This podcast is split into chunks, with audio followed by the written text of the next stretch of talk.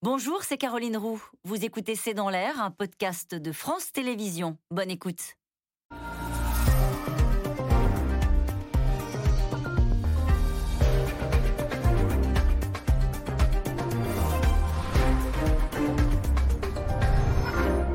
Bonsoir à toutes et à tous. Emmanuel Macron a-t-il été mis sur écoute par le Maroc?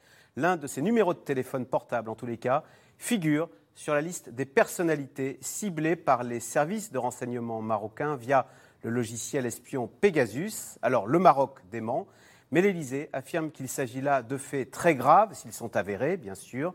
Qu'en est-il exactement? Qui espionne qui et avec quelles conséquences? Est-ce un jeu d'enfant avec les téléphones portables? De tout savoir sur chacun d'entre nous. Et avec ces nouveaux outils numériques, sommes-nous en train de basculer dans une société de surveillance de masse? Et à la merci d'une campagne de fausses informations orchestrée par euh, des organisations malveillantes. Faut-il craindre, par exemple, pour la prochaine élection présidentielle? C'est le sujet de cette émission de ce C'est dans l'air, intitulée ce soir Tous surveillés, même à l'Élysée. Pour répondre à vos questions, nous avons le plaisir d'accueillir Pascal Boniface, directeur de l'IRIS, auteur de Géopolitique de l'intelligence artificielle, c'est aux éditions Erol. Frédéric Saïs, vous êtes euh, éditorialiste politique à France Culture, et puis je signale apparaître en septembre prochain un recueil de vos éditos politiques chez Robert Laffont. Jérôme Billois, vous êtes expert en cybersécurité au cabinet de conseil Webstone, administrateur au sein du CLUSIL, c'est l'association de référence de, de, la sécurité du numérique en France. Et puis je précise que vous venez de publier une analyse avec France Digital présidentielle 2022 et cybersécurité, agir maintenant pour faire face à la menace. Et enfin, Sandrine Rigaud, rédactrice en chef de Forbidden Stories. Vous faites donc partie du consortium qui a coordonné cette enquête internationale avec 16 autres médias partenaires et avec le soutien du euh, Security Lab d'Amnesty International. Vous êtes également l'auteur de cette tribune, hein, euh, Pegasus Project, publiée dans le Guardian avec euh, Laurent Richard, c'est le fondateur de Forbidden Stories. Merci à tous les quatre de participer à cette émission en direct. Eh on commence avec vous, Sandrine Rigaud, puisque c'est vous qui, enfin, eh on commence avec vous, Sandrine Rigaud, puisque c'est vous qui, enfin, vous étiez parmi ces enquêtrices. Racontez-nous comment vous avez procédé et comment ça s'est passé. Vous, aviez une liste de numéros de téléphone et vous avez reconnu, vous avez cru détecter le 06 d'Emmanuel Macron dans cette euh, liste de téléphone, puisque c'est bien ça dont on parle, le 06 personnel d'Emmanuel Macron. Alors, il faut, euh, expliquer comment le, projet Pegasus démarre. Euh, ça commence par une fuite de données, une fuite de données massive de 50 000 numéros de téléphone auxquels on a accès avec Amnesty International. Donc Forbidden Stories, l'équipe de journalistes qui travaille à Forbidden Stories, qui commence à éplucher euh, cette liste. On sait que ce sont des numéros de téléphone qui ont été sélectionnés par des clients de NSO, la société de cybersurveillance israélienne, euh, pour être potentiellement espionnés.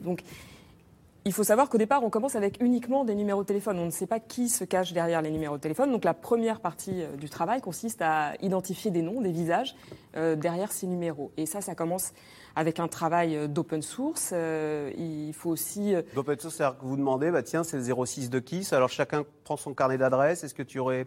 Est-ce que ce 06 euh, serait dans ton répertoire Vous contactez les journalistes Il y, a des, bases de données comme ça, de numéros de téléphone qui existent et qu'on a croisés avec euh, notre base de données. On a aussi essayé de confirmer euh, ces identités qu'on voyait apparaître grâce à ces instruments open source avec nos propres carnets d'adresses. On a demandé à des confrères aussi de partager leur carnet d'adresses. Et boum, le numéro, le nom d'Emmanuel Macron ressort. Et donc le numéro d'Emmanuel Macron est ressorti, a été confirmé par d'autres journalistes. Donc on savait que c'était son numéro. On a pu également confirmer que c'était le numéro qu'il utilisait au moment où il a été euh, sélectionné.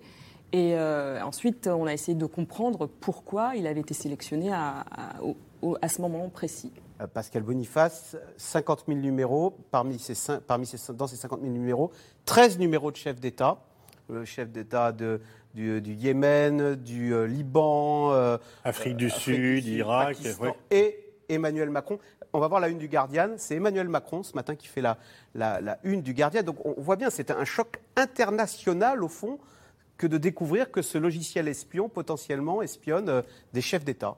Oui, c'est massif et il y a 40 pays qui ont acheté ce, système, généralement, euh, officiellement pour des questions de sécurité intérieure, de lutte contre le crime et contre le terrorisme, mais en fait principalement pour obtenir de l'information et plutôt surveiller les opposants et surveiller les journalistes. Donc pas du tout pour la fonction euh, officielle de ce système. Et donc quand vous avez une quarantaine de pays dont certains sont quand même plutôt éloignés des critères démocratiques euh, généraux, y compris le seul membre de l'Union européenne qui est la Hongrie, donc c'est pas par hasard, c'est quand même le pays le plus illibéral de l'Union européenne, on voit bien que c'est une surveillance mondiale euh, effectivement, euh, d'opposants, de journalistes qui normalement doivent faire leur travail sans être surveillés et sans être influencés, et donc d'espionnage aussi, je dirais, plus classique euh, des chefs d'État et des ministres, puisque ça, c'est un jeu auquel vraiment tout le monde participe. Le tout, c'est pas de se faire prendre quand on le fait. Ah, le, cas du Maroc, même si le Maroc dément. Frédéric Saïs, ce matin, Bruno Retailleau disait quand même Emmanuel Macron, il a été imprudent avec son téléphone portable. Il, le dégaine facilement, euh, son, portable personnel, euh, avec son 06, quoi alors, ce qui est sûr, c'est qu'il a gardé le même numéro depuis euh, des années qu'il avait quand il était ministre, quand il n'était pas du tout président, et il continue effectivement à l'utiliser. On sait qu'il est très friand de la messagerie cryptée Telegram, sur laquelle il échange avec ses proches, son état-major, jusqu'à des heures avancées de la nuit et il est toujours disponible à ce numéro-là que, que, vous, euh, que vous évoquez. En revanche, des précautions ont été prises. Par exemple, pendant le Conseil des ministres, chacun des membres du Conseil des ministres, le président aussi évidemment, euh, est prié de déposer son téléphone dans une boîte, dans une autre pièce, avant d'entrer dans le Conseil des ministres, puisqu'on a vu dans cette affaire, justement révélée par euh, Forbidden Stories, que le téléphone pouvait être utilisé comme micro à distance. Ce n'est pas simplement les messages qui sont aspirés, c'est qu'aussi on peut écouter ce qui se passe dans la pièce. Donc ça, Même quand il est éteint, on peut l'activer à distance pour qu'il écoute Exactement. ce qui se dit dans une pièce. Exactement, c'est un, un, mouchard et c'est pour ça que l'Élysée dit aucun téléphone dans les réunions stratégiques, ça tombe sous le sens. Ce qui est vrai, c'est que les politiques n'ont pas toujours pris la mesure de la menace qui concerne leur euh, téléphone. Pour deux raisons, en général, quand vous leur euh, en parlez euh, contradictoires. Certains disent de toute façon, on va nous écouter, so what, je ne mets rien de sensible, mais je sais que mon téléphone potentiellement peut être écouté par tel ou tel service de sécurité étranger, par telle ou telle entreprise privée. On voit que c'est assez démocratisé désormais, cet espionnage. Ou pour des raisons inverses, certains ministres disent ils n'oseraient pas euh, écouter notre téléphone parce que ça créerait des incidents diplomatiques. Or, on l'a vu avec les différentes révélations, c'est pas la première hein, révélation d'espionnage. Euh, à chaque fois, les conséquences diplomatiques sont relativement feutrées et ça n'a jamais porté à des conséquences euh, énormes. Donc, c'est peut-être un, mauvais réflexe de la part de ces ministres-là. Mais quand même, on sait qu'on peut vous espionner via votre téléphone portable. le problème, c'est qu'on a l'impression qu'Emmanuel Macron, contrairement à ses prédécesseurs, il l'a toujours dans sa poche. On l'a vu lors de la blague avec Carlito et McFly.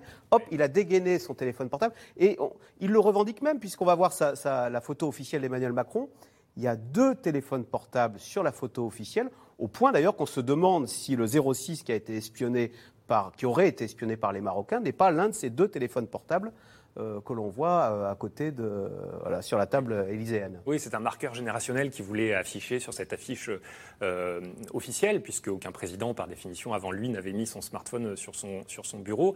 Et c'est vrai que oui, il le dégaine assez facilement, il le conserve assez facilement. Il y a une autre raison à ça, c'est que pendant des années, les systèmes qui ont été mis en place par les services techniques, de contre-espionnage, de sécurité informatique, étaient extrêmement pénibles à utiliser. Il y avait un téléphone portable qui s'appelait le, le Théorème, que chaque ministre avait euh, téléphone portable Made in France, Made de in Thales. France, de Thales, euh, entièrement euh, crypté, sécurisé, etc. Sauf que le problème, quand les ministres vous en parlaient, c'est qu'ils vous disaient que ça mettait plusieurs minutes à, s'encrypter, à se connecter. Ah, il faut le faire chauffer. Il fallait faire chauffer l'appareil pour euh, parler euh, un, peu, un peu clairement. Et donc, quand vous avez des contraintes de ministre, vous avez envie d'envoyer un message très vite à un collègue ou au chef de l'État, c'est pas compatible forcément. Et donc, ils avaient tendance à utiliser leur smartphone non crypté, y compris pour des communications, évidemment pas secret défense, mais en tout cas des communications entre ministres. Et petit à petit, ils se sont rendus compte de cela.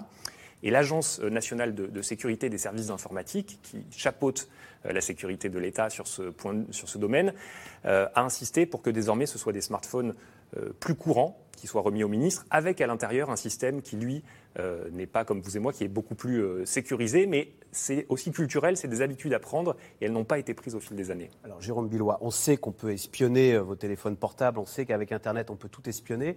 Est-ce que c'est de bonne guerre Il faut tous les chefs d'État s'espionnent. Et euh, finalement, le Maroc a, le tort de s'être fait prendre, contrairement aux autres pays Est-ce que... l'espionnage existait bien avant le numérique entre les gouvernements. Ce qui se passe, c'est que le numérique a accéléré aussi ce mouvement parce qu'il rend l'espionnage beaucoup plus facile. Vous n'avez plus besoin d'envoyer quelqu'un tout peut se faire à distance. Et donc on voit qu'un un grand nombre de pays se sont mis à cet espionnage numérique, même à une échelle de masse. Souvenons-nous des révélations d'Edward Snowden. On avait appris, entre autres, que les Américains avaient aussi espionné euh, la France entre la présidence euh, Sarkozy et Hollande. On a eu euh, les révélations qui venaient d'Angela Merkel, qui, elle-même avait été espionnée à la fois par la Russie, mais aussi par les États-Unis. Donc c'est un jeu, somme toute, assez classique.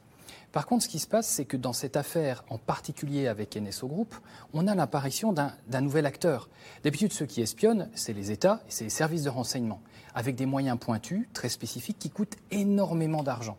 Et donc, finalement, peu de pays peuvent se permettre d'espionner discrètement euh, et d'avoir ces moyens-là. Là, ce qui a permis l'arrivée de NSO, c'est finalement une démocratisation d'un espionnage de pointe. Parce que NSO a créé une solution et finalement a réussi à rentabiliser les coûts de création de cette solution en la vendant à plein de pays et en donnant à tous ces pays des moyens extrêmement pointus. Vous citer quelques chiffres, par exemple, euh, une faille sur un téléphone qui permet de rentrer dedans sans action de l'utilisateur, c'est quelque chose sur les marchés noirs, gris euh, de la cybersécurité qui se vend de l'ordre de 2 millions de dollars. Et quand derrière vous allez l'utiliser, bah, si jamais vous êtes détecté, cette faille elle est perdue. Donc à chaque fois que vous allez vouloir aller chercher quelqu'un, il faut aller chercher 2 millions de dollars. Et ce qu'a fait NSO, c'est qu'ils ont justement mutualisé ça, mutualisé les équipes, et ils ont réussi à industrialiser, et pour un abonnement de quelques millions de dollars par an, donner des capacités d'espionnage extrêmement pointues à tout un tas de pays. Sandrine Rigaud, de ce que vous avez vu, finalement c'est un logiciel. Comment, il, comment il a infiltré d'ailleurs le 06 d'Emmanuel Macron? On ne sait pas. On ne sait pas s'il l'a infiltré. mais comment s'infiltre-t-il, ce, logiciel espion? Alors, ce qui en fait un, logiciel extrêmement prisé euh, par, euh, par euh, tous les régimes du monde et les plus autoritaires, c'est que c'est un logiciel est totalement invisible, c'est-à-dire vous n'avez plus besoin de cliquer sur un lien malveillant, vous n'avez plus un, fichier à ouvrir. Ah, parce que souvent on dit ne pas cliquer sur les emails un peu douteux, là on n'a même pas besoin de faire ça. Non, absolument pas, c'est totalement invisible. En fait, le logiciel passe par des failles euh, qui sont euh, des failles qui existent dans les applications que vous utilisez comme WhatsApp, FaceTime, des failles qui ne sont pas corrigées euh, et, et s'infiltrent de façon totalement invisible pour prendre le contrôle du téléphone. Donc une fois sur votre téléphone, le logiciel peut en extraire tout ce qui, voilà, tout ce qui s'y trouve. Donc, euh, qu'est-ce qu'il récupère alors, alors Je ne sais pas, j'ai une application de météo toute bête, et ben en fait, sans le savoir, euh, ce logiciel espion, via cette application de météo, va euh, tout connaître de mon téléphone portable? Ah, Alors, il rentre via l'application, mais ensuite il prend le contrôle de votre téléphone. Donc en fait, il peut accéder à vos photos, les photos personnelles, privées, à tous vos mails. Il peut suivre euh, enfin savoir à quelle, à quelle allure vous marchez. Euh, il peut euh, même accéder à vos codes, parce que ceux-ci sont souvent stockés sur, sur votre téléphone de façon automatique. Donc en fait, il prend le, le, contrôle de votre vie quasiment. C'est pour ça qu'on parle d'un espion dans votre poche. Et ce qui est Donc là, potentiellement, les renseignements marocains ont les, les, photos de la vie privée d'Emmanuel Macron, puisque c'était son téléphone privé. Si le téléphone a été infecté. Et ce qui est terrible, c'est que en fait, même les messageries qu'on pense euh, plus protégées, comme Telegram, comme WhatsApp, comme Signal, une fois dans votre téléphone, ce logiciel peut, voir tout ce que vous échangez, parce que c'est du cryptage finalement de téléphone à téléphone, mais sur votre téléphone, euh, le, logiciel peut extraire euh, tous les messages que vous échangez sur Telegram. Et ce qu'on a révélé aujourd'hui, c'est assez amusant que vous parliez de Telegram. Même Telegram, qu'on dit très, très sécurisé, finalement, peut être espionné via ce logiciel Pegasus. Et aujourd'hui, les dernières révélations du Pegasus Project euh, ont montré qu'apparaissait dans la liste des cibles potentielles de Pegasus le fondateur de Telegram ah, lui-même, Pavel Durov, qui a été euh, potentiellement ciblé par un client émirati. Alors, c'est une affaire d'espionnage mondial, donc on l'a dit, hein, qui vient d'être révélée. Une dizaine d'États auraient espionné des responsables politiques, des journalistes, des militants des droits de l'homme grâce à ce logiciel espion Pegasus. Cet outil pirate aurait ainsi été installé dans le téléphone du président de la République. Retour sur cette affaire avec Juliette Vallon et Julien Launay.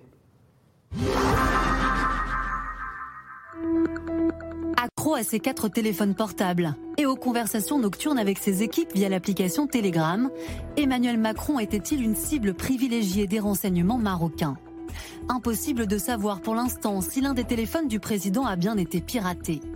L'un de ces numéros figure en tout cas dans la liste du logiciel espion utilisé par Rabat. Ce midi, le Premier ministre Jean Castex réagit à l'affaire Pegasus. Si les faits sont avérés, ils sont graves, je vous le confirme. je crois quand même qu'il euh, faut quand même que nous allions regarder ça de très près, précisément compte tenu de la gravité potentielle, quelle est la réalité, le degré de la fameuse infection. Donc le président de la République lui-même, évidemment, euh, a ordonné toute une série d'investigations dans le sens euh, large de l'État. Pegasus, un logiciel espion créé par la société israélienne NSO pour lutter officiellement contre les terroristes, mais détourné par dix pays, dont les Émirats arabes unis, la Hongrie, mais aussi l'Inde, le Mexique et le Rwanda. Un redoutable mouchard capable de s'infiltrer discrètement dans un téléphone portable pour avoir accès au contenu des messages de son utilisateur ainsi qu'à ses photos. Le programme peut également activer à distance la caméra et le micro du smartphone. Selon Forbidden Stories, le consortium de journalistes qui a révélé l'affaire, près de 1000 numéros de téléphone français ont été listés par les renseignements marocains. Parmi les personnalités à surveiller, des journalistes et de nombreux politiques, comme l'ancien ministre de la Transition écologique François de Rugy. Je suis assez choqué euh, que euh, cela puisse se faire, mhm. que cela puisse se faire euh, entre pays amis, puisque la France et le Maroc sont deux pays amis. Personnellement, d'ailleurs, j'ai demandé à l'ambassadeur du Maroc en France de me fournir des explications. Les autres personnes concernées prendront les initiatives qu'elles jugent utiles. Après la révélation de cette affaire, une question. Comment l'un des numéros du président de la République a-t-il pu être ciblé? Selon son entourage, Emmanuel Macron, comme certains ministres, ne privilégie pas les moyens de communication ultra sécurisés comme le téléphone théorème de Thalès, et pour cause, comme le glisse l'un de ses conseillers. C'est très chiant, ça ne capte nulle part. Et celui-ci d'ajouter. Les décisions essentielles ne se prennent pas en Conseil des ministres, mais bien lors d'échanges entre le président et ses conseillers sur la messagerie Telegram. Alors Emmanuel Macron a-t-il fait preuve d'imprudence? À l'Assemblée nationale cet après-midi, certains membres de l'opposition s'interrogent sur de possibles failles au plus haut sommet de l'État. Nous sommes victimes d'une agression, mais manifestement, il faut vérifier si nous avons su nous protéger euh, de cette agression. Euh, si euh, nous avons les outils, les armes dans cette question de la cybersécurité, voire d'une cyberguerre, qui aujourd'hui devient un des enjeux majeurs en matière de sécurité. D'autres députés ciblés par le logiciel espion réclament des comptes. Qu'ont-ils l'intention de faire désormais À la fois pour protéger les personnes qui ont été visées, pour empêcher que d'autres le soient, mais aussi pour demander des explications, non seulement à ceux qui auraient commandité cet espionnage, pour savoir pour le compte de qui, et également auprès du gouvernement israélien, dont on sait qu'il donne son aval à la société NSO Group pour euh, vendre ce logiciel. Voilà. Le projet Pegasus un scandale qui pourrait avoir des répercussions sur les relations diplomatiques entre la France et le Maroc. Pour le moment, Rabat nie catégoriquement avoir utilisé le logiciel d'espionnage israélien. Une affaire qui pourrait également se retourner contre les services de renseignement marocains manifestement très autonomes, puisqu'ils auraient placé le roi Mohamed VI sur la liste des personnalités à surveiller. Alors justement, Pascal Boniface, question téléspectateur, le Maroc risque-t-il une sanction? Non, il y a un problème entre la France et le Maroc et chacun a essayé de s'en sortir la tête haute. Parce que c'est très gênant pour les deux. Le Maroc, parce qu'il a commis un acte tout à fait inamical par rapport à la France et par rapport au chef d'État.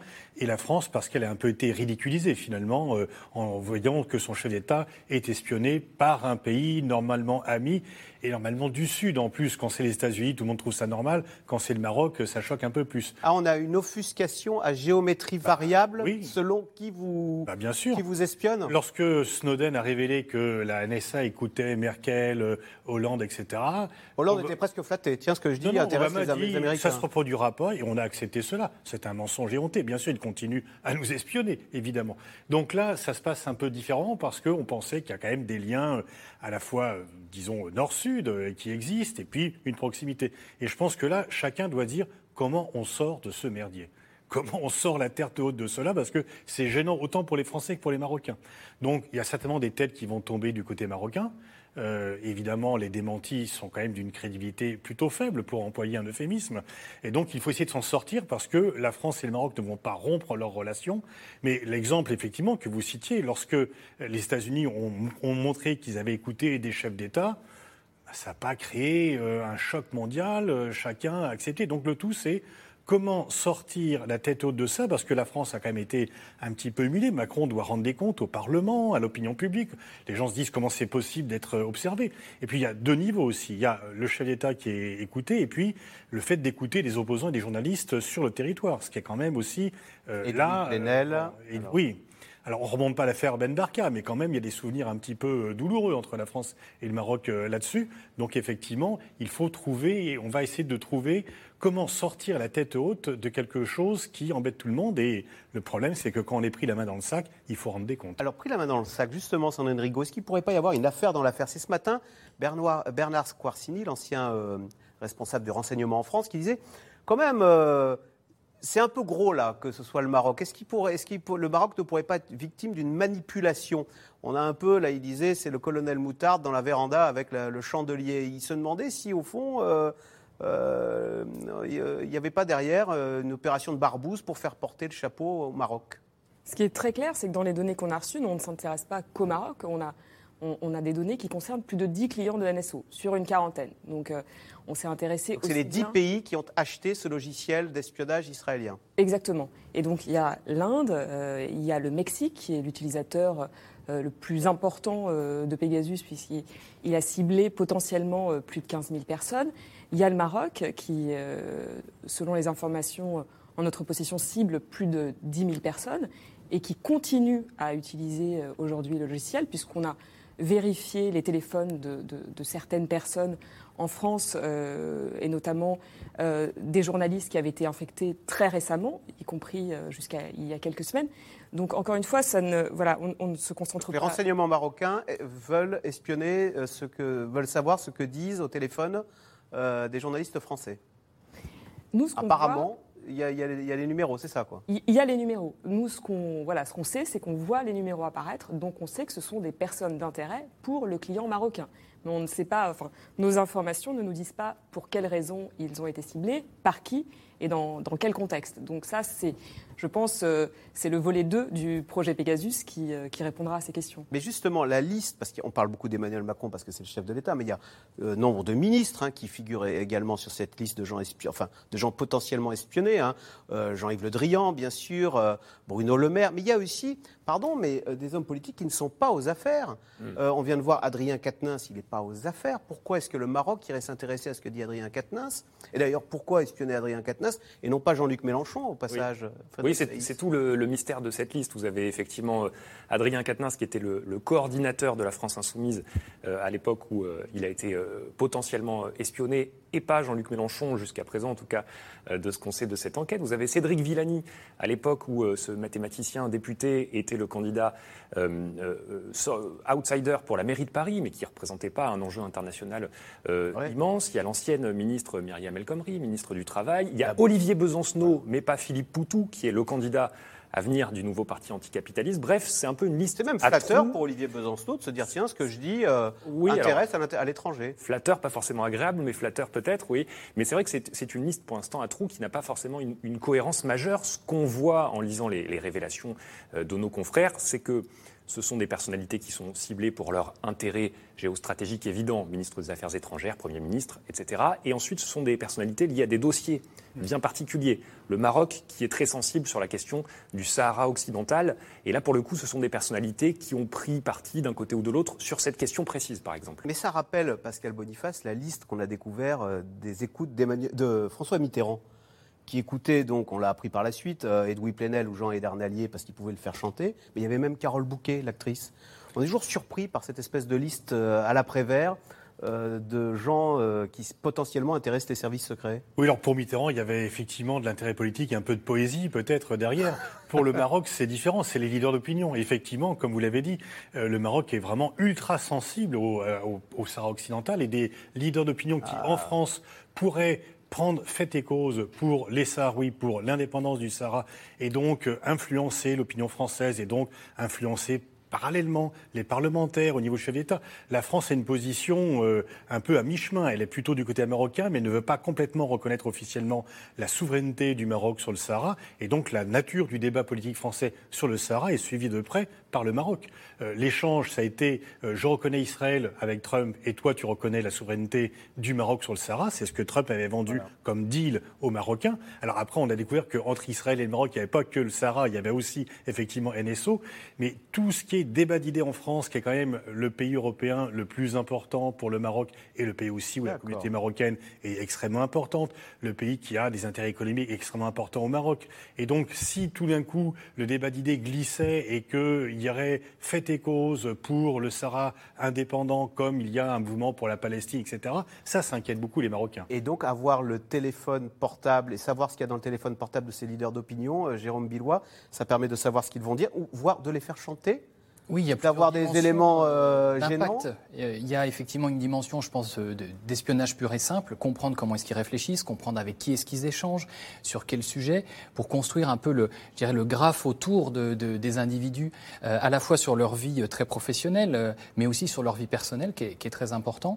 Et puis derrière, au-delà de cette simple écoute, on peut effectivement aller vers de la déstabilisation, vers du chantage, vers aussi de la création de, de faux éléments qui après peuvent s'appuyer sur des éléments quand même vrais à la base, mais qu'on publie. Euh, donc il y a, vraiment euh, voilà, plein de rebondissements qui peuvent euh, arriver ensuite. Sandrine Rigaud, ce logiciel espion, il est israélien. Est-ce que Benjamin Netanyahou, qui était Premier ministre, a donné son aval à la vente de ce logiciel à ces dix pays? Et est-ce qu'il, parmi, lesquels il y a l'Arabie Saoudite, par exemple, ou le Maroc? Est-ce que ça veut dire que bah, Israël dit tiens, je vais donner un coup de main, mais enfin, mais Netanyahou s'est dit tiens, je vais donner un coup de main euh, euh, à l'Arabie Saoudite ou, au Maroc, euh, m'en faire des amis, des alliés. Ce qui est certain, c'est que NSO ne peut pas vendre et exporter son logiciel sans l'aval et sans la licence du, ministre du ministère de la Défense israélien. Donc il faut, il faut l'aval, comme pour les ventes d'armes, il, il, faut vraiment l'autorisation du ministère de la Défense. Et ce qu'on voit aussi, c'est que souvent, les visites de Netanyahou coïncident avec le début de l'utilisation du logiciel Pegasus. On a ah. vu ça en Inde, on voit ça en Hongrie.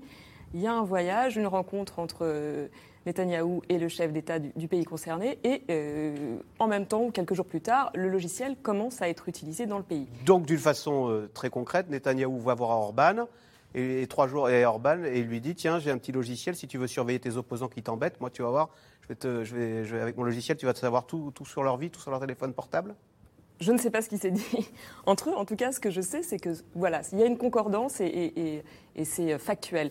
Ce qu'on voit aussi, c'est que pour l'Arabie saoudite, euh, euh, clairement, les citoyens israéliens ne peuvent pas se rendre en Arabie saoudite sans autorisation euh, au plus haut niveau de l'État. Et on sait que Shalev Oulio, le patron de NSO, l'entreprise israélienne NSO, s'est rendu en Arabie saoudite pour vendre son logiciel et qu'il a obtenu visiblement un accord euh, ah très informel au plus haut niveau de l'État. Donc il y a clairement. Donc ça acte le rapprochement géostratégique entre Israël et l'Arabie Saoudite, en tous les cas. Le fait que euh, Israël et euh, l'Arabie Saoudite ait, acheté ce logiciel. Pascal Boniface, on disait tout à l'heure, oui, mais de toute façon, tout le monde surveille tout le monde, les Américains surveillent Angela Merkel. Est-ce qu'entre Européens, parce que Angela Merkel disait ça se fait pas de se surveiller entre alliés. Est-ce qu'entre Européens, alors on ne le dit pas, mais peut-être vous allez nous, le dire, nous le dire, on se surveille. Est-ce que euh, les services secrets français vont espionner? Ce que dit euh, Angela Merkel, ce que dit Boris Johnson, ce que dit Mario Draghi? On fait de l'intelligence, c'est un peu différent. Effectivement, bah, le rôle d'une ambassade en Allemagne, c'est de voir quel est l'état du débat politique en Allemagne, comment se passe le rapport de force, qui peut gagner les élections et quelles sont les positions de tel ou tel sur des sujets qui peuvent influencer la France. Je ne crois pas euh, que ça aille jusqu'à mettre une puce dans le téléphone d'Angela Merkel, parce que là, euh, ça aurait quand même des conséquences euh, tragiques sur la confiance nécessaire entre les pays. Je ne sais pas ce que font les Anglais de leur côté, mais enfin, ils sont plus dans l'Union européenne, mais je pense que pour les grands pays européens, il ne faut pas confondre en fait l'intelligence qui est sur les sources ouvertes. Et donc, effectivement, euh, on va discuter avec un machin, on essaie d'avoir de l'information, mais comme euh, tout citoyen ou comme un journaliste, finalement, ça, c'est le boulot non seulement des services, mais également des représentations diplomatiques, d'amener de l'information.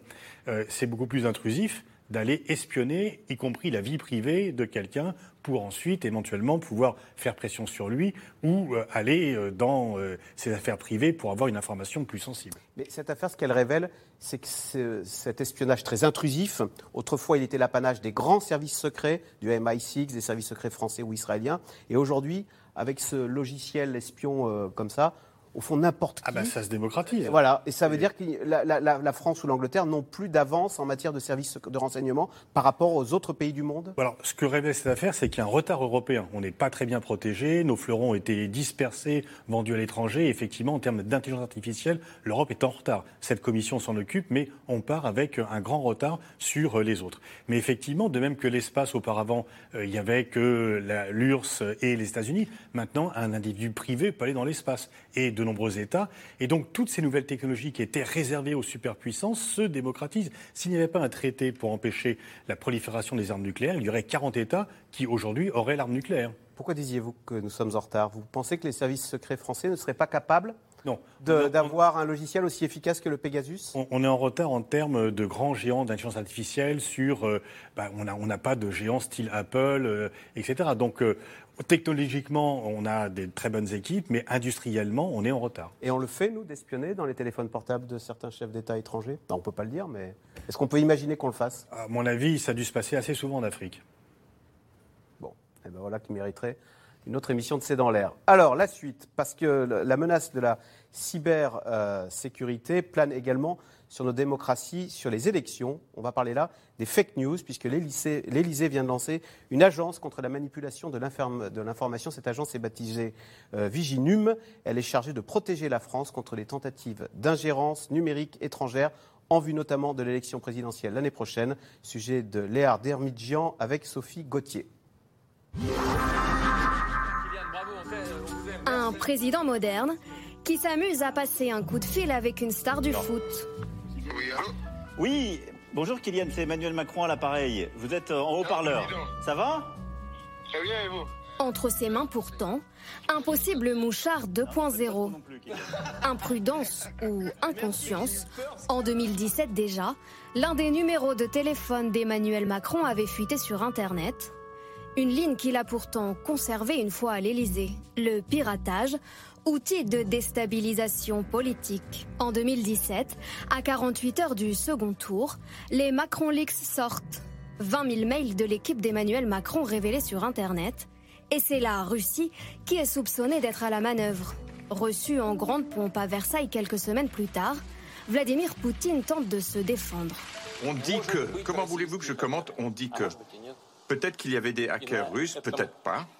Mais alors, on va tirer des conclusions à partir de, de là? La Russie de Vladimir Poutine, déjà accusée d'influencer l'élection américaine de 2016 à coup de campagne de désinformation sur les réseaux sociaux. C'est ce que révèlent les recherches de cette experte française qui a travaillé avec le Sénat américain.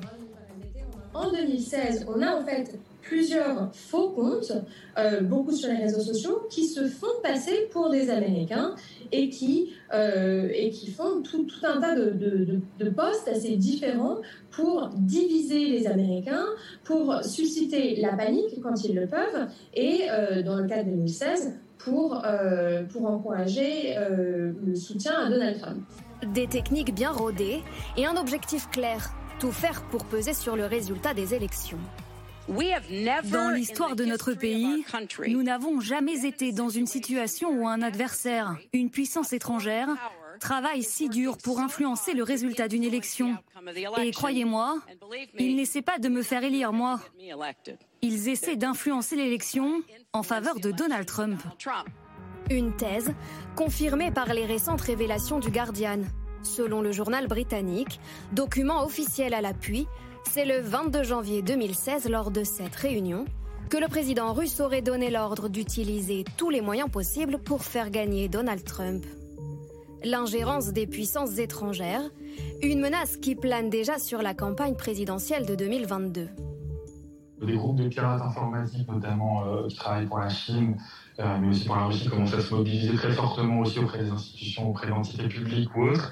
Donc on peut se dire que ça, il va y avoir un, motif final qui serait euh, de, peser sur la présidentielle Je pense que le but fondamental, c'est d'affaiblir les démocraties et de créer une forme de chaos. On peut craindre malheureusement que la France soit également visée par ces campagnes d'ingérence. Aujourd'hui, il y a malheureusement plusieurs gouvernements autour du monde qui utilisent ces campagnes d'ingérence de manière assez régulière. Impossible d'anticiper les attaques, mais le risque est pris très au sérieux par les autorités. À partir du mois de septembre, une nouvelle agence baptisée Viginum sera chargée de repérer les manipulations orchestrées par des États étrangers. Il ne s'agit absolument pas pour nous de commencer à dire telle information est exacte, telle information est inexacte. Ça, c'est le rôle des politiques, c'est le rôle des médias et c'est le rôle de la justice. Nous, notre objectif, c'est simplement de pouvoir détecter le plus tôt possible quelque chose qui est en train de monter et, euh, et, de pouvoir, euh, j'allais dire, signaler l'incendiaire. Surveiller ceux qui nous surveillent, la guerre d'influence sur Internet, nouveau défi des démocraties. Alors, question téléspectateur Jérôme Billois. De quel pays vient la plus grande cybermenace à l'heure actuelle? C'est Mathias dans la Drôme qui vous pose la question. C'est une question. Si on regarde à la fois, je dirais, les capacités à attaquer et la volonté de le faire, on a un peu un trio de tête, États-Unis, Russie, Chine, avec évidemment des objectifs euh, différents, mais c'est vraiment ceux qui ont le, plus de, capacité aujourd'hui. Et la France n'est pas loin euh, quand même, on est souvent cité. Nous, on attaque euh, ah, oui, oui, nous on attaque. On a aujourd'hui une doctrine d'attaque qui est claire. Le ministère des Armées est muni de, plusieurs milliers de cybercombattants. Et heureusement qu'on est en capacité à le faire. Mais on attaque qui et pourquoi? Déjà, on, le fait aussi pour dissuader les autres de nous attaquer.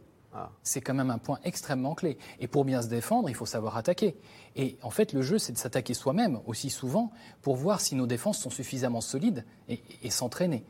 Donc, euh, et après, on attaque qui? Ben, On attaque tous les endroits où il y a un intérêt stratégique à ce qu'on puisse attaquer. Donc, il y a un axe sur le renseignement, évidemment, intelligence économique, euh, renseignement au sens classique du terme. Et puis, il y a un axe euh, défense lié aux opérations militaires où on peut décider simultanément à un déploiement des forces sur le terrain d'avoir une cyberattaque. Si vous voulez, quand vous allez attaquer un, un pays, vous voulez prendre le contrôle d'un pays, c'est quand même mieux de faire une cyberattaque pour arrêter la centrale électrique plutôt que d'envoyer des missiles dessus et qu'il n'y ait plus d'électricité pendant deux ans dans le pays et ça le déstabilise. Donc l'usage de l'arme numérique change aussi complètement la manière dont on envisage les conflits euh, demain. Pascal Boniface. Quel était le sujet principal au sommet Biden-Poutine euh, du mois dernier? C'était les cyberattaques. Et en fait, les cyberattaques sont au menu des, grandes puissances, comme avant les armes nucléaires.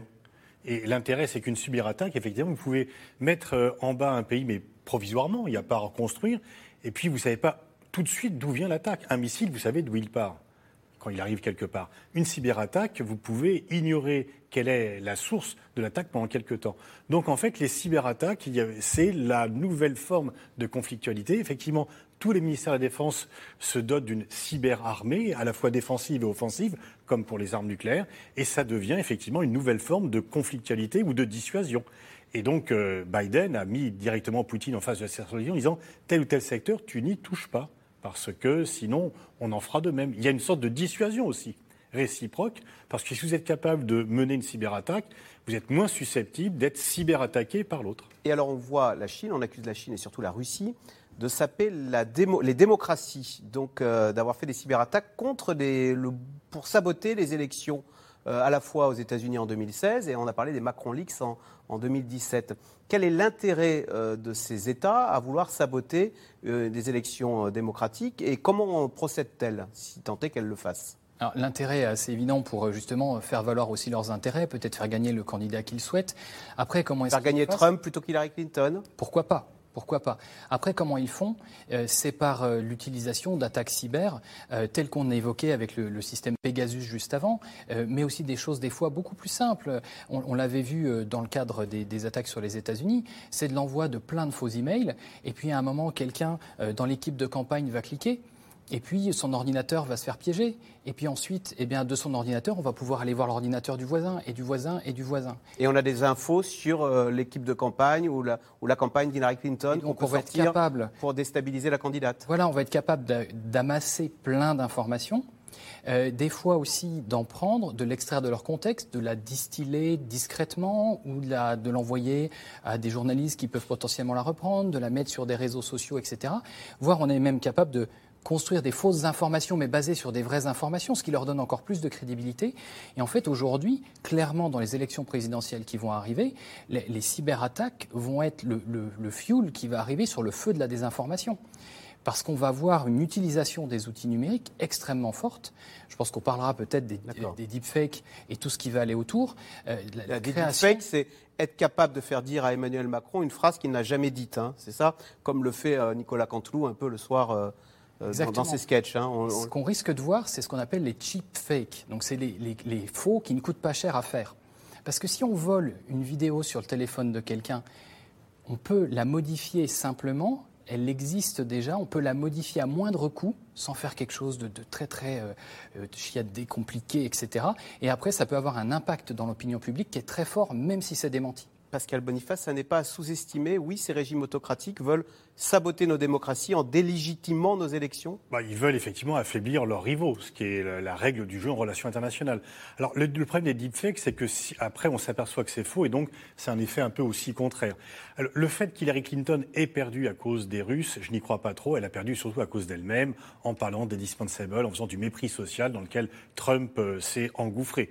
Et donc il y avait quand même. Mais ça a pu jouer à la marge? On peut imaginer qu'il y a une volonté des Russes. Alors par contre, ce qu'il y a une volonté peut-être des, des Russes, c'est de d'hystériser le débat et donc de faire monter, d'envoyer des armées euh, de mails euh, qui prennent les positions les plus extrêmes, notamment, par exemple, sur le débat sur le racisme aux États-Unis, des positions très pro-police ou des positions très anti-police, parce que du coup, c'est les positions les plus extrêmes qui sont les plus reprises et qui peuvent influencer l'opinion. Je ne pense pas que euh, les Russes aient pu faire voter pour Trump parce que les, choses sont démenties assez vite. Les Macron Leaks n'ont pas coûté l'élection à Macron. Euh, au contraire, ça peut créer au contraire des réflexes un peu inverses. Mais par contre, contribuer à déstabiliser indirectement une société en, faisant tomber, le débat, en faisant monter les extrêmes, en hystérisant le débat. Regardez, c'est quand même un peu ce qui se passe euh, chez nous, aux États-Unis et dans pas mal de démocraties. Avec comme véhicule les réseaux sociaux. C'est pour ça que Joe Biden a tapé dessus l'autre jour en disant faites le ménage sur ces fake news qui hystérisent les positions. Oui, les réseaux sociaux ou certaines chaînes d'information, ou certains médias également. Euh, Frédéric Saïs, pourquoi euh, la France euh, vient-elle de lancer une agence justement pour se protéger de ces deepfakes? On, en a, on a peur que ce qui est... D'ailleurs, c'est arrivé en 2017, il y avait eu, on se souvient, juste avant, lors du débat Marine Le Pen, Emmanuel Macron, juste avant le, second tour, Marine Le Pen avait dit, j'ai retrouvé cette phrase, J'espère que l'on n'apprendra pas, a-t-elle dit à M. Macron, que vous avez eu un compte offshore aux Bahamas. Elle avait repris une fake news qui circulait alors à l'époque que Emmanuel Macron avait un compte euh, offshore euh, dans les paradis fiscaux. Et cet épisode-là va peut-être nous paraître dans les années à venir comme une sorte d'esquisse de petit brouillon par rapport à ce qui nous attend. C'est-à-dire que vous aviez eu effectivement les Macron Leaks, c'était quoi? C'était des dizaines, des centaines, des milliers de mails de l'équipe Macron non sécurisés qui avaient été aspirés et qui avaient été rendus publics. Moi, je les avais parcourus, on n'avait pas de révélation fracassante. On voyait une équipe de campagne qui disait Ah ben tiens, il faudrait contacter un tel, et puis moi, j'aimerais bien être député à Paris, etc. Bon, voilà. Euh, euh, euh, Emmanuel, Macron, face à Marine Le Pen, avait reçu cette sorte de, d'attaque relativement sournoise, parce que qu'est-ce que vous voulez répondre quand quelqu'un insinue que vous avez un compte à l'étranger, etc. Mais ça n'avait pas porté à conséquence. Ce qui est intéressant avec cette agence Viginum, c'est non seulement qu'elle soit créée, mais qu'en plus ce soit rendu public. Et on voit qu'Emmanuel Macron et son équipe ont une stratégie actuellement qui est de prévenir l'opinion publique. Il l'a fait aussi dans une émission sur France 5 en disant il y aura des ingérences. Il parlait de la Turquie pour le coup de M. Erdogan. Euh, euh, et donc là, il l'a dit chez nous, chez euh, Caroline Roux, à Caroline Roux, sur, le C dans l'air. remarquable à 20h30. Je fais un peu de promo, mais bon, c'est normal. Hein. C'était chez vous. Et donc, il a prévenu l'opinion. Autrement dit, le message subliminal, c'est attendez-vous, au cours de cette campagne présidentielle, à avoir des nouvelles me concernant. Euh, et attendez-vous à savoir que cela vient de l'étranger. Alors ça a plusieurs implications parce que euh, ça peut être le cas, euh, mais ça peut aussi ne pas être le cas et être une sorte de bouclier. Si vous avez des révélations dans la presse, demain, tous les candidats, quels qu'ils soient, hein, pas seulement Emmanuel Macron, peuvent brandir l'ingérence étrangère pour pas qu'on les asticote trop. Donc Ah c'est pour ça qu'il faudra être assez fin. Et l'antidote à ça, il est aussi en chacun des citoyens, de, de nous. C'est-à-dire quand on voit passer une information qui est un peu trop belle pour être vraie, qui confirme nos propres biais, oui, mais à laquelle on a envie de de croire, cliquer quand c'est on a envie de cliquer exactement. Et donc il faut qu'on arrive chacun aussi à se réfréner et avoir ce petit recul critique. Et surtout en période d'élection, évidemment. Pascal Boniface, vous disiez tout à l'heure, je ne pense pas que ce soit les Russes qui aient fait tomber Hillary Clinton. À l'inverse, est-ce qu'on peut imaginer, euh, on- a tout sur nos téléphones portables, que les Russes aient espionné, je ne sais pas, le téléphone portable de Donald Trump et qu'ils aient une info euh, sur Alors, Donald pas par Trump téléphone portable. La rumeur, mais c'est une rumeur, dit que lors de ses séjours à Moscou, euh, il aurait été un petit peu euh, capturé en écran dans des activités qu'il ne voulait pas révéler publiquement. Mais je veux dire, c'est invérifiable. Il y a des exemples dans le passé. Euh, Dans le passé, un ambassadeur de France avait été pris, euh, non pas la main dans le sac, mais dans une position, et De Gaulle euh, lui avait dit, Monsieur l'ambassadeur, alors on couche, et les, les services soviétiques voulaient faire chanter l'ambassadeur en lui ayant mis une jeune femme accorte et très disponible dans, dans son lit. Donc c'est une technique quand même assez classique, effectivement. Pour Trump, est-ce qu'ils écoutent? En fait, Trump a essayé de se rapprocher de la Russie. Il n'y est pas parvenu. D'ailleurs, c'est un échec pour la Russie parce qu'il y a eu plus de sanctions, il y a eu des sanctions supplémentaires qui ont été décidées au cours euh, de la présidence de Trump. Sauf que Sandrine Rigaud, ce qui change aujourd'hui avec les réseaux sociaux, c'est qu'on se prend tous en photo, il y a des caméras partout, on a l'impression que notre, chaque instant de notre vie est filmé, épié, et on la diffuse même euh, avec notre euh, consciemment sur, sur les réseaux sociaux. C'est ça la grande différence par rapport à l'époque générale de Gaulle. Oui, c'est vrai qu'on a toute notre vie sur notre téléphone et on se rend compte de la vulnérabilité aujourd'hui de, de ces appareils. Mais l'attaque contre, contre la démocratie dont vous parlez, elle est multiple en fait. On le voit avec la capacité effectivement à influer sur les opinions publiques, les fake news, euh, le rôle de Cambridge Analytica. Il y a eu énormément d'affaires qui ont montré cette capacité à essayer en tout cas de, de, euh, de- De manipuler, de d'influencer. les opinions. Mais ce qu'on voit aussi et ce qu'on a vu dans, dans le Pegasus Project, c'est que l'attaque contre la démocratie, elle, elle, elle est aussi. Euh, elle tient à- à- aux personnes qu'on vise, c'est-à-dire qu'on a plus de 180 journalistes qui, qui apparaissent sur nos datas, et clairement, l'instrument Pegasus est utilisé aujourd'hui pour faire taire des histoires, euh, pour euh, étouffer euh, des histoires qui pourraient bousculer certains régimes corrompus.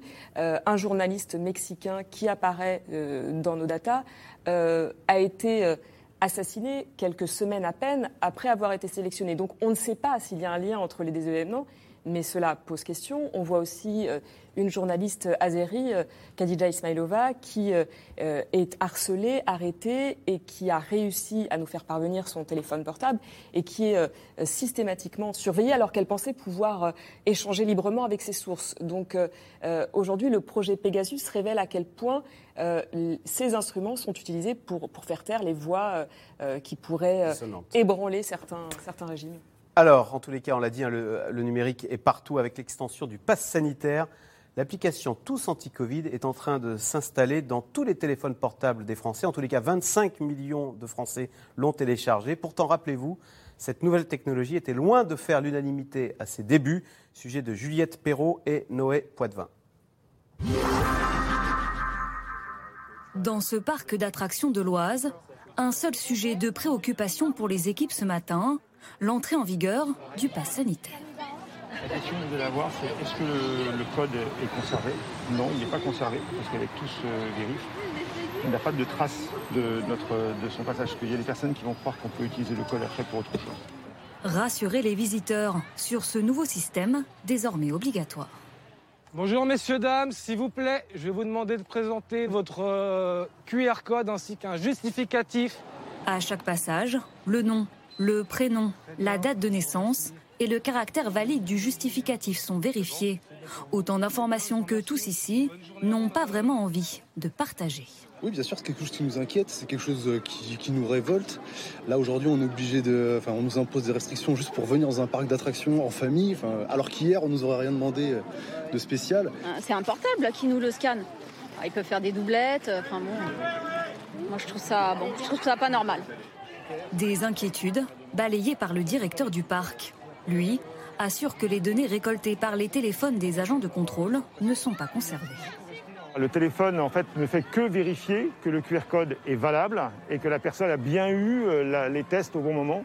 Et après, tout est effacé. Donc le téléphone pourrait être déconnecté. D'ailleurs, ils sont déconnectés. C'est juste une validité du pass. Le pass sanitaire, un sésame bientôt incontournable dans notre quotidien. Dès aujourd'hui pour les lieux de loisirs et de culture, dans quelques semaines pour les restaurants, les centres commerciaux ou encore pour prendre le train. Avec, d'ores et déjà, de nombreuses questions sur le stockage de nos données personnelles. Dans son avis du 7 juin sur les conditions de mise en œuvre du pass sanitaire, la Commission nationale de l'informatique et des libertés s'est montrée très claire à ce sujet. La CNIL rappelle qu'aucune donnée personnelle ne devra être conservée à l'issue de la vérification du justificatif. Des garanties de confidentialité pour les 24 millions de Français qui ont déjà téléchargé l'application Tous Anti-Covid. Un chiffre bien supérieur aux 2 millions qui avaient adhéré à la première version du module Stop Covid. Lancé à l'été 2020, le dispositif devait permettre d'optimiser le traçage des cas contacts. Pas du goût de nombreux Français, inquiets à l'idée de devoir partager leurs données de géolocalisation. Ça traque un peu l'intimité des gens. Donc euh, pour le coup, moi je pense que c'est pas une bonne solution. C'est pour ça que c'est un choix personnel de ne pas le télécharger. Des craintes que le secrétaire d'État chargé du numérique avait tenté d'apaiser. Nous n'utilisons pas la géolocalisation. La seule chose qui est enregistrée dans votre téléphone, c'est votre historique de rencontres et donc les téléphones sous forme de crypto-identifiant, comme on dit, c'est-à-dire pas sous forme de nom euh, euh, ni d'adresse, mais sous forme de, code, les téléphones que vous avez croisés. Et d'ailleurs, personne n'a accès à cette liste, ni vous, ni l'État, ni personne. Mais le message ne passe pas vraiment. En septembre, le Premier ministre en personne avoue n'avoir pas téléchargé l'application Stop Covid. Avez-vous téléchargé l'application Stop Covid sur votre téléphone? Non. Non? Non. Non, parce que je ne l'ai pas chargé, je ne l'ai pas fait. Quelques semaines plus tard, Emmanuel Macron reconnaît un échec. Ça n'a pas marché. C'est-à-dire que c'est surtout, ça a été beaucoup moins téléchargé que tous nos voisins. Des voisins, mais aussi des pays plus éloignés qui n'ont pas hésité à aller beaucoup plus loin dans l'utilisation des données de leurs citoyens. En Corée du Sud, pays démocratique, les informations bancaires et de géolocalisation sont massivement utilisées pour retracer les lieux fréquentés par les malades du Covid. En Chine, régime autoritaire cette fois-ci, prise de température obligatoire combinée à la reconnaissance faciale pour permettre aux autorités d'identifier en un clin d'œil les personnes potentiellement infectées. Question euh, téléspectateur Jérôme Billois. Euh, qui peut garantir la sécurité numérique des citoyens? Mais est-ce que c'est un combat qu'on va perdre parce qu'on est en train de basculer dans un monde de l'ultra-transparence où au fond on voit bien on peut googliser n'importe qui on sait de plus en plus tout sur euh, n'importe qui, ses goûts, ses envies, ses opinions, etc.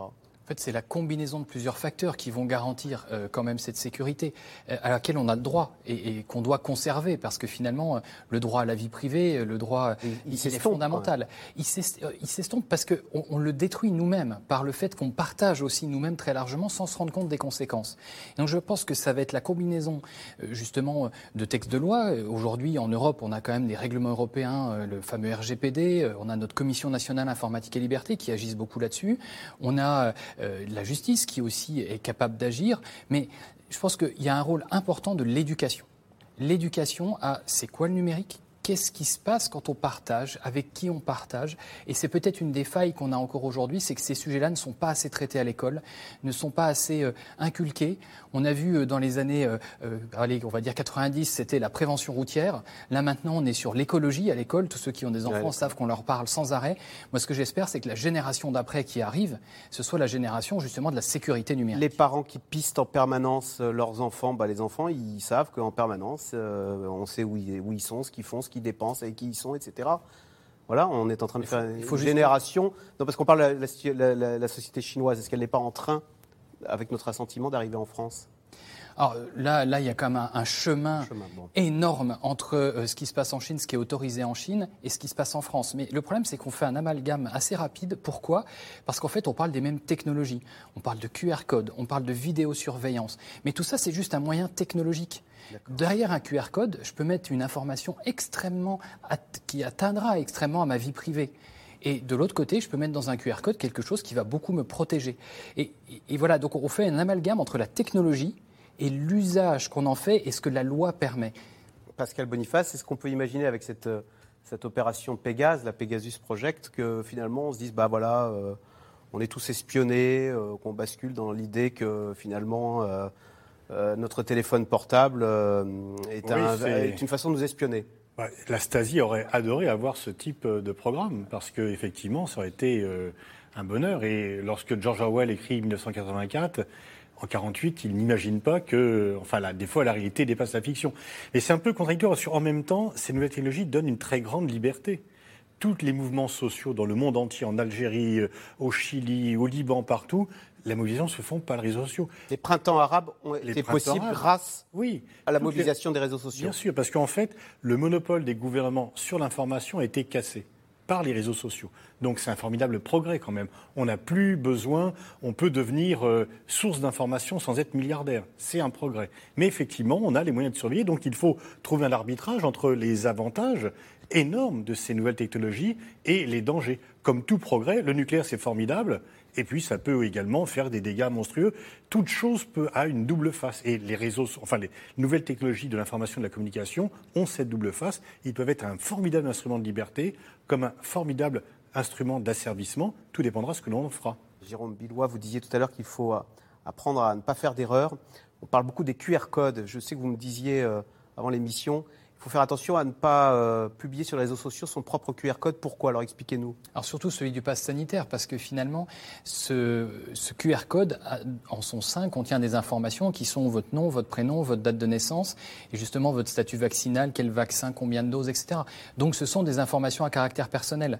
Quand on voit le QR code, on ne se rend pas compte qu'il y a ça dedans. Donc des fois, on le prend en photo, super, j'ai été vacciné, ça y est, j'ai mon QR code. On le montre. euh, Et là, on révèle au monde entier euh, plein d'informations qui sont personnelles, qui en plus sont médicales et donc sont encore plus sensibles. Ça fait que quelqu'un d'autre peut usurper votre QR code, d'ailleurs, pour aller au cinéma ou quelque Il y a part. plein de cas d'usurpation. Alors, euh, pour usurper le QR code et aller au cinéma dans le cadre du pass sanitaire, il faut aussi avoir la carte d'identité. Donc, ça devient un peu plus compliqué. Mais euh, on a vu des choses pareilles avec les billets d'avion. Vous savez, sur les billets d'avion, sur le côté, il y a un QR code aussi. Eh bien, avec ça, vous le prenez en photo, vous dites super, je pars aux Bahamas. Quelqu'un peut annuler votre billet d'avion. Et, et on ne sait pas que voilà qu'il y a de l'information un peu partout. Et justement, on n'est pas assez éduqué à la bonne manière de le partager. Frédéric Saïs, vous disiez tout à l'heure, en Conseil des ministres, il n'y a plus de téléphone portable. On peut imaginer que on fasse machine arrière, qu'on retourne à l'époque du euh, papier, crayon, gomme, ou bien non, euh, les notes de trois pages euh, du temps de Mitterrand à l'Élysée, c'est terminé, et maintenant on- on- tout passe par des emails. comment ça se passe? Alors, pour le coup, vous avez raison. En fait, par exemple, dans un ministère comme Bercy, euh, le ministère des Finances, où il y a une quantité astronomique de documents qui circulent toute la journée entre les ministres, leur administration, etc., il y a eu beaucoup de réticence au changement de passer du papier au numérique pour cette question-là, pour une question de sécurité et de contrôle. Parce qu'un papier, évidemment, vous pouvez le copier, euh, comme vous l'avez dit, l'espionnage n'a pas commencé avec le numérique. Mais chaque euh, chef de bureau, entre guillemets, est responsable de la chaîne du papier, etc. Avec le numérique, il y a le sentiment d'une perte de contrôle qui, d'ailleurs, des fois justifie des positions totalement archaïques, puisque l'État gagnerait aussi à se numériser, mais il y a, cette euh, limite-là. Et puis, il y a la question de l'acceptabilité sociale. C'est quelque chose qu'on a beaucoup entendu justement au moment de la mise en place euh, du pass sanitaire et euh, de la- l'application tous anti-Covid. Sans rentrer trop dans la technique, il y avait la question, à un moment pour le gouvernement, de faire justement comme dans les pays asiatiques, de géolocaliser les gens, ce qui était la solution techniquement, je parle sous votre contrôle, la plus simple. C'est-à-dire, on voit aujourd'hui euh, que nous sommes tous les cinq dans ce studio euh, euh, de région parisienne, et donc on peut savoir qu'on a passé tant de temps ensemble, etc. Le gouvernement n'a pas pris cette option-là pour des raisons de, crainte de l'opinion publique, parce qu'on ne voulait pas que voilà, le gouvernement sache où on était. Et donc, c'était une liaison Bluetooth qui pouvait dire vous avez été à proximité de tel téléphone, mais on ne sait pas où en France, hein, c'est ça. Euh, et donc, ça s'est soldé euh, comme ça. La grande hypocrisie de tout ça, évidemment, c'est que ça ne nous gêne pas beaucoup que toutes les géants du numérique, les entreprises Eux, privées, le savent, où sachent on en permanence où, Où nous sommes est. et ce que nous consultons en permanence. Allez, tout de suite, on revient à vos questions. Question Sandrine Rigaud. Le logiciel Pegasus est-il en vente libre? Non, le logiciel euh, Pegasus est vendu, donc, comme je le disais, avec euh, l'aval du ministère de la Défense euh, israélien. Il faut une licence spécifique, comme une licence pour vendre des armes. Et la société NSO ne vend, en tout cas ne dit euh, vendre, qu'à euh, des États. Donc, euh, a priori, pas d'entreprise privée. Mais à l'origine, c'est un logiciel pour lutter contre quoi? Contre la le terrorisme? Exactement. la- la- enfin, en tout- tout cas, la société NSO Group explique vendre son, son, outil de cybersurveillance pour aider les États à lutter contre le terrorisme, la criminalité, la pédophilie. Euh, pour l'instant, vous pouvez la croire sur parole, en tout cas, mais avec euh, le listing, on voit clairement euh, qu'il y a une énorme différence entre le profil des, cibles qu'on a identifiées et... Donc ce logiciel a été détourné de son usage avec la bénédiction de la société NSO qui du coup peut en vendre. Ils l'ont vendu à 10 États, mais en tout 40 organisations, non? Alors, 40 bah, clients, et nous avons accès aux informations qui concernent plus de 10 États. Mais avec la bénédiction, en tout cas, la société euh, ni pouvoir euh, surveiller en temps réel le ciblage euh, de ses clients. Via quel outil peut-on savoir si on a été espionné par ce logiciel? Par exemple, François de Rugy a appris, grâce à votre enquête, qu'il avait son numéro avait été sélectionné, avait été ciblé. Est-ce qu'il sait si son numéro a été effectivement espionné? Alors, on a contacté euh, François de Rugy avant la publication du Pegasus Project. On lui a expliqué effectivement qu'on avait de forts soupçons. Il a Vous avez retrouvé son numéro son 06, quoi Exactement, on l'avait identifié. On lui a expliqué euh, qu'on pouvait vérifier euh, si son téléphone avait été infecté en menant des analyses avec l'appui du Security Lab d'Amnesty International. Et les analyses ont confirmé qu'il y avait des tentatives d'infection. Donc on a vu des traces du logiciel Pegasus, mais pas de traces d'infection. Donc on sait qu'il y a une tentative d'infection.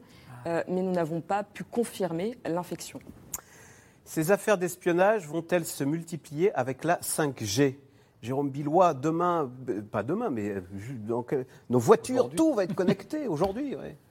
La 5G, c'est une évolution de la 4G. Euh, derrière, on va garder des téléphones qui vont fonctionner pareil. Il peut y avoir plus de cyberattaques parce qu'il y aura plus de choses connectées. Vous l'évoquiez, euh, les voitures, les compteurs communicants, les trains. Tout, va être connecté. Donc on va avoir une augmentation, je pense, du nombre de cyberattaques potentiellement. Et c'est pour ça qu'il faut dès aujourd'hui investir sur la sécurité euh, de, de ces équipements qu'on va connecter à la 5G. On peut imaginer qu'un cyberhacker prenne le contrôle de votre voiture et alors, euh, provoque un accident délibéré C'est un scénario de risque qui est possible. Des, démonstrations ont déjà été faites et les constructeurs automobiles, justement, travaillent pour bien isoler tous les systèmes et éviter ça. Après, en espionnage pur, je ne suis pas persuadé parce que ce qu'on espionne, c'est les personnes. Et finalement, avec la 4G, on est déjà tous connectés. Donc, ça ne devrait pas changer grand-chose sur ce risque-là. Pascal Boniface, puisqu'il est de notoriété publique que tout le monde espionne tout le monde, pourquoi tendez-moi? C'est Alain dans l'Essonne qui vous pose la question. Alors, il y a une différence entre euh, se renseigner sur un pays et euh, s'introduire dans sa vie privée euh, de façon tout à fait intrusive et de surveiller des opposants et de surveiller des journalistes. C'est une chose différente que de faire l'analyse des positions françaises sur les sujets que de traquer les opposants ou de traquer les journalistes qui font leur métier. Et puis c'est le caractère massif aussi de l'affaire euh, qui, fait ça. On parle de 40 pays, 10 pays, 50 000 numéros, et ce n'est peut-être que la partie euh, émergée de l'iceberg, par ailleurs. Enfin, ça, vous nous le direz au fur et à mesure, j'imagine. Vous en gardez peut-être un peu sous la manche pour euh, maintenir le suspense, mais donc on, voit quand même que non, c'est quand même massif. C'est un choc parce que Bien sûr, il y a des choses que l'on sait, mais quand elles apparaissent au grand jour et de façon aussi massive, ça crée quand même un choc. Est-ce que l'Union européenne, qui porte haut ses valeurs, pourrait s'émouvoir de ce que Viktor Orban et la Hongrie, qui fait partie de l'Union européenne, a recours ce logiciel et. Eh ben, malheureusement, la vice-présidente de la Commission européenne a dit ah ben non, on ne va pas embêter la Hongrie, ça serait offensant pour les citoyens hongrois. Et alors que la Commission européenne doit approuver le plan d'aide à la Hongrie euh, pour des 750 milliards, la part de la Hongrie pour les 750 milliards, elle dit non, mais c'est pas lié, il faut respecter nos valeurs et cet argent est dédié à reconstruire le pays après le Covid-19, pas à juger ses valeurs politiques. La Hongrie, elle est européenne quand il s'agit de recevoir des fonds, et puis quand il s'agit de respecter les valeurs, elle n'est pas là. Et si l'Europe ne se fait pas respecter par ses propres membres, comment peut-elle être crédible à l'extérieur? Il y a vraiment un problème hongrois. Oui. Non, pour répondre à la question pourquoi tant des mois, en fait, je pense que c'est pour la première fois, on, sait qui sont les victimes. L'affaire Snowden avait révélé euh, un scandale de cyberespionnage, mais on parlait de métadonnées. C'était, du cyberespionnage euh, massif. Là, c'est du cyberespionnage, certes massif, parce qu'on a 50 000 numéros, mais, mais ciblé. Et on a identifié les cibles. On peut montrer leur visage. On peut montrer le visage des, des journalistes qui ont été euh, ciblés, souvent infectés. Et donc, je pense que c'est pour ça que, que le projet Pegasus crée tant, tant d'émoi et fait tant de vagues dans le monde. Comment réagissent-ils les les gens, quand vous leur dites, vous êtes, sur la liste, il paraît que Philippe Martin, euh, on n'est pas revenu, il n'est pas revenu que le Maroc s'intéresse à lui. Alors il y a deux choses. Déjà, il y a, les gens qu'on a contactés avant la, publication pour vérifier leur téléphone portable et à qui on annonçait très souvent que leur téléphone avait été infecté. Et c'est un énorme traumatisme, en fait, de, découvrir et de savoir que toutes ces conversations privées, toutes ces photos ont pu être extraites du téléphone. Et ça, c'était un, traumatisme qu'il fallait gérer aussi euh, comme journaliste. Il fallait pouvoir aussi apporter des réponses à ces gens-là. J'ai eu il y a quelques minutes un journaliste au téléphone dont on vient de confirmer euh, l'infection. Il pense déménager. Il m'a dit, moi, je veux déménager, je ne dors pas depuis dimanche. Donc voilà, ça crée Pourquoi? un traumatisme. Parce qu'il a découvert que, que l'intégralité de, de, sa vie, ses sources peut-être ont été exposées euh, et, et, et qu'il ne sait pas ce qui en a été fait, comment ces données ont été utilisées. Et donc il a peur? Ou, donc, il, il, a... il, veut, il, veut, changer de vie il... il... a peur, oui, il a peur. Il, ne sait pas, en fait. Euh, les... on, on, ne sait pas exactement ce qui est extrait d'un téléphone portable. On ne sait pas pourquoi c'est extrait, on ne sait pas à quelle fin c'est utilisé.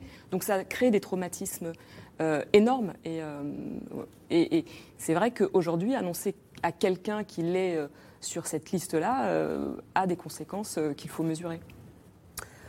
Le logiciel Pegasus ne peut-il pirater que les smartphones récents? Ou peuvent-ils aussi infiltrer de très vieux téléphones portables? Raphaël en Suisse, Jérôme Billois plus le téléphone est vieux, de manière générale, plus il est facile à pirater, quelque part, parce que ça fait longtemps qu'il est sur le marché et qu'il y a pu avoir plein d'analyses de sécurité dessus qui ont trouvé ces fameuses failles. C'est pour ça qu'on dit toujours, dans un des premiers conseils, c'est mettez à jour, mettez à jour vos téléphones, mettez à jour vos ordinateurs, parce que la plupart du temps, ces mises à jour, c'est pour boucher des trous de sécurité. Si on l'éteint, son téléphone portable, est-ce qu'on est sûr que Pegasus, pour le coup, est incapable d'entrer en action? A priori, si on l'éteint, il faudrait que le téléphone, il faudrait que Pegasus vous recible pour que vous soyez de nouveau infecté. Mais ce qu'on a découvert, par exemple, euh, pendant euh, pendant l'enquête, c'est qu'on avait fait analyser le téléphone portable euh, d'une personne, qu'on lui a donné un autre téléphone portable pendant ce temps-là. Le premier téléphone portable était infecté et le téléphone qu'on lui a prêté euh, pendant que le premier était analysé a été de nouveau infecté. Et comment ça se fait alors? Ben, ils ont votre numéro de téléphone, il suffit qu'ils réactivent et qu'ils relancent euh, l'attaque pour qu'un nouveau votre votre téléphone soit infecté. Donc vous pouvez l'éteindre et ils peuvent vous, vous, réinfecter quelques secondes plus tard. Alors justement, Jérôme Billois, question suivante existe-t-il des applications 100% sécurisées C'est Philippe dans le Rhône. Donc on a appris que Telegram, hein, c'est vous qui nous l'avez appris, euh, n'était pas sécurisable. Enfin, en tous les cas, il y avait une faille qui permettait d'espionner ce qui était dit sur l'application Telegram, qu'on pensait. La réponse est non, euh, comme dans euh, la vie de tous les jours. Une porte dans une maison même ne sera jamais 100% sécurisée parce que si vous passez un mois à taper dessus, à un moment elle va lâcher. Donc en fait, c'est vraiment cette logique de savoir à quel niveau je mets le niveau de sécurité par rapport au niveau des gens qui peuvent m'attaquer. Et c'est vraiment trouver le bon équilibre entre euh, le niveau de risque et le niveau d'investissement que vous allez mettre dans la sécurité. Le logiciel Pegasus est-il un si bon système d'espionnage puisqu'il a été repéré? C'est le jeu du chat et de la souris. C'est toujours la même chose. On va euh, finalement euh, lancer une nouvelle méthode d'attaque et puis à un moment, quelqu'un va le voir. Et donc cette méthode, eh ben, elle va être euh, périmée quelque part. Il va falloir en inventer une nouvelle qu'on va retrouver. Et donc c'est le jeu des services de renseignement, des services de contre-ingérence, des, éditeurs de solutions de cybersécurité, que d'être constamment en veille pour suivre la menace et être capable de réagir très vite dès que quelque chose apparaît. Fernand Rigaud, vous avez travaillé sur cette opération pendant des mois et des mois. Vous savez d'ailleurs comment est arrivée cette fuite euh, C'est l'humain à la base qui, qui, a fait en sorte que ces numéros apparaissent et que le scandale euh, ce sont des données auxquelles on a eu accès. voilà. On ne révèle pas ses sources. Bien, c'est euh, sur cette leçon de journalisme que se termine cette émission. Merci d'y avoir participé. C'est dans l'air, je le rappelle, ce soir est rediffusé à 22h40. Vous restez sur France 5 et on se retrouve demain à la même heure pour une nouvelle émission. Bonne soirée, à demain.